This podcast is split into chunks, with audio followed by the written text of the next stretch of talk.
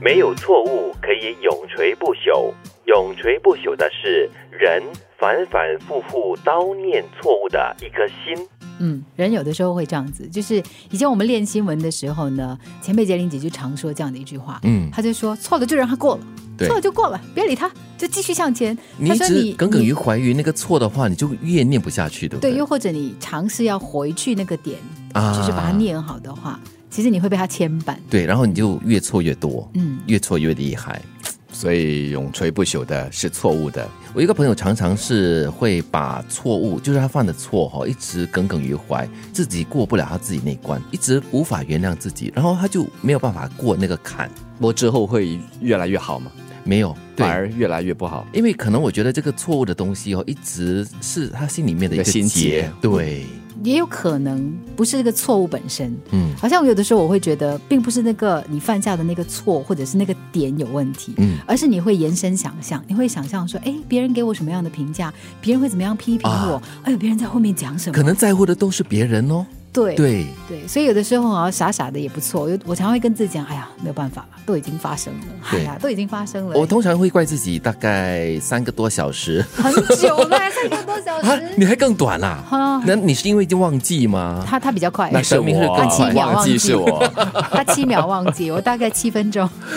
可是我觉得这这个很惨嘞，因为那种犯罪感，或者就是你做错了一件事情过后，你一直过不了那一关的话，你就会一直耿耿于怀，然后那个遗憾会一直可能会带来更多的小错大错。虽然有一句话说哈、 对别人要宽容，对自己要严苛，不过不是每次都要这样子的。嗯对自己严苛是好，表示你对自己有要求，但是呢，不应该是一个绊脚石或者是一个心理的纠结，因为你放不下而影响到你之后的路。那可能要真的要看那个事件的本质是如何的了。我觉得这个犯的错，有些人可能真的是过不了那个坎，是因为可能造成很大的伤害，或者是伤害到别人，他自己本身真的是无法原谅自己吧。我常常会说，就是你要做最好的期待，嗯但是你要有最坏的打算。就有些事情呢，你可能做了很万全的那个设置，但是它可能就因为一个点上哈，你没有算好，没有整理好，结果就出了一些错，你就觉得哎全呀，为什么就我这样全为什么盘这都样错了，嗯但是我觉得它是必然的，因为世界上是不可能完美的。是不过，正如刚才杰奇所说的，有时这个伤害，你的错误